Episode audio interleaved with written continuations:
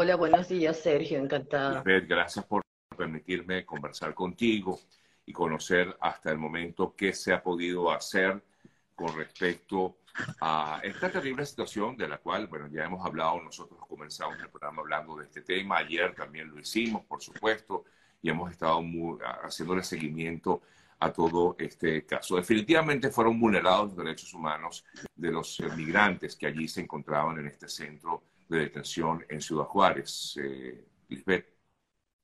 Sí, total y absolutamente. Eh, vamos a empezar por un hecho que no debería existir la detención para personas migrantes, personas que no han cometido un delito. O sea, es una falta administrativa el no tener documentos, pero no es un delito. Y cuando hablamos de estaciones migratorias, que no son estancias provisionales, como quiere hacerlo llamar el Instituto Nacional de Migración de México, estamos hablando de cárceles para migrantes, lugares donde las personas se encuentran encerradas bajo llave, donde las condiciones son infrahumanas, donde las comidas que le dan es una comida que generalmente nos reportan que les causa daño, que no les dan agua a tiempo, que no tienen los servicios básicos indispensables.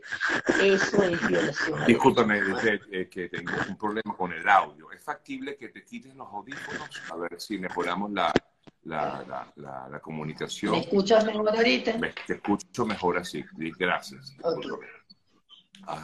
Entonces, podemos asegurar que es un delito tener presos a los migrantes. Más aún cuando recientemente, hace como semana y media, cuidado dos semanas, hubo un pronunciamiento de la Suprema Corte de aquí de México donde prohibía mantener personas detenidas durante más de 36 horas habría que hacer en una investigación y saber realmente cuánto tiempo tenían estas personas detenidas. Incluso tenemos reportes, y debes haberlo visto tú también en redes, de un señor que tenía su tarjeta de visitante por razones humanitarias, es decir, que tenía un estatus aquí en el país y sin embargo lo tenían detenido. Entonces, obviamente es un delito, obviamente es violatorio a los derechos humanos. Efectivamente, Muchos de los migrantes se quejan de que son detenidos. Esto sería, ¿por qué razón, eh, Lisbeth? ¿Es eh, una mafia que se maneja incluso con eh, las autoridades mexicanas? Mira, ha pasado de todo. O sea, te puedo decir que efectivamente, incluso ayer mismo, y esto no viene de ahorita, desde hace mucho tiempo atrás, este, nos reportan que los mismos eh, funcionarios de migración detienen a las personas con un documento, bien sea una forma migratoria múltiple o con estas tarjetas de visitante por razones humanitarias, y se las rompen, ¿ok? Y los llevan detenidos. Entonces, aquí hay muchas cosas, o sea, esto da para hablar mucho, ¿no? Eh, muchas veces se pide dinero a cambio de que te dejen continuar muchas veces simplemente te lo rompen y te llevan a esa estación migratoria con el objeto de que tú vuelvas a hacer un procedimiento y a tratar de sacar un, entre comillas, permiso, porque no es un permiso para circular. Este, hay muchas razones que están escondidas detrás de esto. Ayer el presidente Andrés Manuel López Obrador afirmaba que eh, los propios migrantes habían sido los que habían originado este incendio. Haya sido así o no, en el sentido de que puede que hayan elevado una protesta, hayan querido protestar, eh, ¿se puede considerar como un crimen de lesa humanidad el haberles impedido salir del lugar? Así mismo es, o sea, yo creo que aquí se les olvidó que eso es un crimen de lesa humanidad. Que en el video que está circulando y que ya lo ha visto mucha parte de la población, no solo aquí, sino en el mundo, se ve claramente cómo los, las personas estaban encerradas y había tiempo de abrirles la puerta para que salieran la reja y no se hizo. Eso es un asesinato descarado, vil. Eh, se ha informado de un importante grupo de personas de origen venezolano en el lugar. De hecho, tengo información de que había 13 venezolanos allí. Algunos de ellos están heridos. No sabemos tampoco la condición del resto. ¿Qué información tienen ustedes al respecto hasta ahora? Sí, efectivamente, lo último que se supo hasta altas horas de la noche es lo mismo que tú estás manejando en estos momentos. Este, hay cuatro personas, si mal no me recuerdo, que están hospitalizadas, pero no se dice el estado de los mismos. Este, nosotros hoy, de hecho, estamos convocando una protesta pacífica en Ciudad de México frente a la Secretaría de la Gobernación este, porque no hay derecho primero a todo lo que haya pasado, desde un principio incluso dijeron que ni siquiera los nombres lo tenían, después ni siquiera el estado en que están esas personas. Cuando acabo, Sergio, antes de entrar contigo, recibir la llamada de una señora de Estados Unidos llorando porque entre la lista está un familiar suyo este, desesperados porque no hayan cómo averiguar qué hacer. Entonces, además de la violación de los derechos humanos de esas personas que estaban directamente afectadas, toda la afectación que esto sigue generando para sus familiares, que tienen la incertidumbre de qué pasó realmente con su familiar o cómo van a hacer ahora si el familiar lamentablemente falleció. Sí, y, lo, triste de todo es que ha habido, a pesar de que intentan dar información, ha habido opacidad al respecto, o sea, no ha habido una información clara. Como bien comentas, la lista la he visto, la leí, la leí, y no se tiene claro eh, quién en todo caso está em, herido y dónde está. Eh, muy escueta esa información. Eh, no sé si es que quieran ocultar, ocultar algo, Lisbeth. Mira, yo no sé entre tantas cosas, obviamente una de las cosas que a nosotros nos indignó más fueron las declaraciones ayer del señor presidente. Porque como bien dices, o sea, independientemente del hecho de que se haya sido provocado, no, no estamos hablando, bueno, es que hasta los animalitos son seres vivos que tienen derecho, ¿no?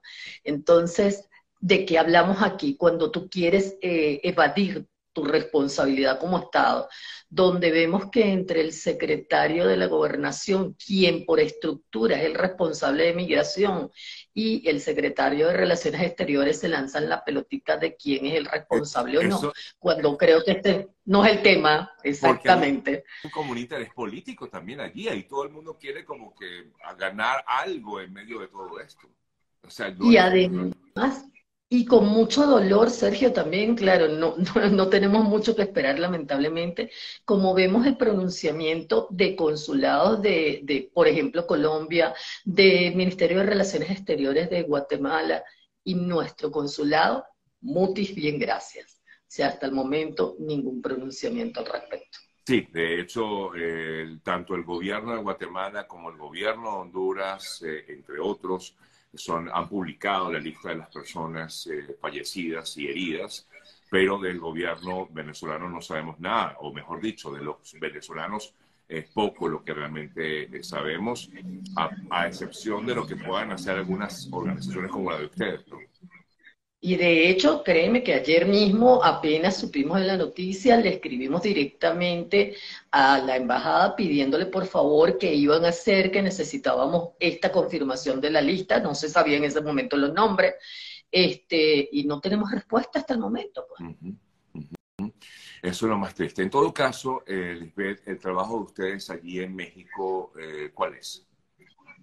Bueno, Apoyo a Migrantes Venezolanos tienen ya más de seis años funcionando aquí en México. Somos una organización sin fines de lucro que apoya de manera totalmente gratuita no solo a nuestra comunidad, sino a cualquier persona en contexto de movilidad que nos pida ayuda.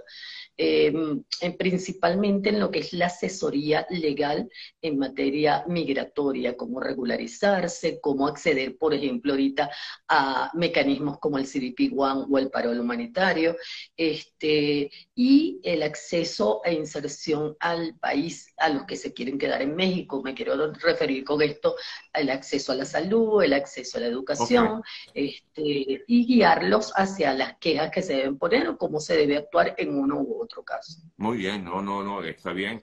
Efectivamente, hay muy poca información, ¿no? Lamentablemente no hay, o es casi nula la información. Y le agradezco a ustedes como organización, pues, el hacer este tipo de trabajos.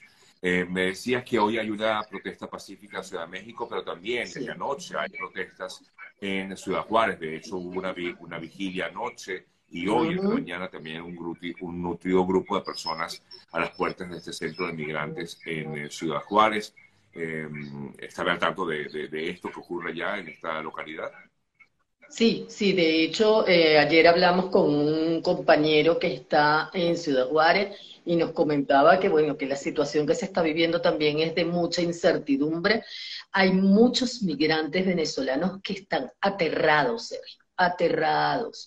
porque vienen lo que quieren es salir de allí, llegar a, Es que es lo que dicen, ellos lo que dicen, dicen, nosotros no nos queremos quedar, nosotros lo que queremos es pasar de una vez y sentirnos seguros. Ellos vienen ya, ayer me reportaban que vienen dos semanas más o menos, que han llegado eh, camionetas vans blancas con personas encapuchadas a los sitios donde ellos están este, albergados ojo, sitios que son privados y han querido entrar a la fuerza para llevárselos.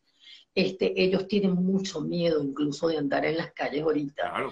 Ayer incluso hay algo muy importante que decir y que toda la gente que nos ve lo entienda. Ayer en la tarde eh, pasaron como una voz de que la puerta 36 la iban a abrir y iban a dejar pasar a todo el mundo. Ellos me llaman directamente un grupo y me dice, están diciendo esto. Le digo, por favor, hagan caso omiso de eso.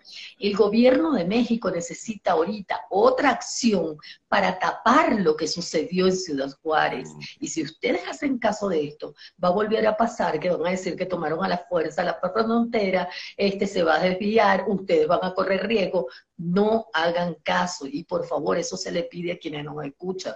No hagan caso a estas informaciones, no los van a dejar pasar, eso no es cierto. Sí, eh, importante eso que dices porque no es la primera vez que ocurre y eh, ha generado más bien inconvenientes para los migrantes y es peor para justamente cada uno de ellos. Pero, ¿qué, pueden hacer mientras están en México? Eh, porque es que, como yo he comentado y de hecho lo comentaba antes, hay personas con las que he hablado, inmigrantes que han pasado por México, que están en México, dicen que es peor estar en México que haber pasado por la selva del Darién. Lamentablemente, Sergio, lo que acabas de decir nos lo han repetido a nosotros miles de veces. Las personas dicen, y ojo, es un comentario que lo hemos hecho incluso en reuniones donde ha habido otras organizaciones de la sociedad civil y autoridades da dolor, da pena ajena, como decimos, que la persona diga, prefiero pasar diez veces la selva de Darién que pasar una México. Eso da tristeza. Sea, eso, eso da a notar obviamente que tus políticas migratorias no son buenas. Y esto no es algo que es de nuestra comunidad, esto lo dicen eh, los mexicanos retornados, organizaciones que están formadas por mexicanos y que trabajan el contexto de movilidad, es conocido, las políticas migratorias de México lo que han traído son más caos y desesperanza. Eh, una última consulta y que la han preguntado mucho por aquí. ¿Es factible que este tipo de, hechos, de delitos, eh, en todo caso, puedan ser elevados, por ejemplo, ante la Corte Penal Internacional? Ya se está en eso, ya estamos en eso porque son hechos, primero, que no es primera vez que ocurre en México este, y siguen sucediendo. Entonces ya está, ya basta, ¿no? O sea, basta de que sucedan situaciones, pase un ciclo, se repitan y vuelvas a revictimizar a personas que ya son víctimas de por sí. Entonces ya hay que elevar la voz más allá.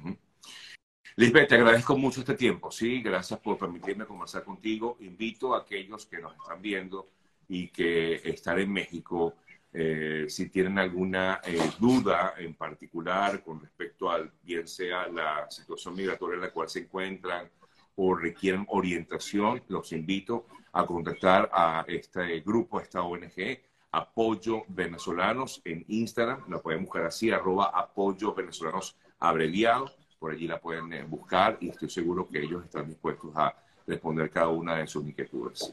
Gracias.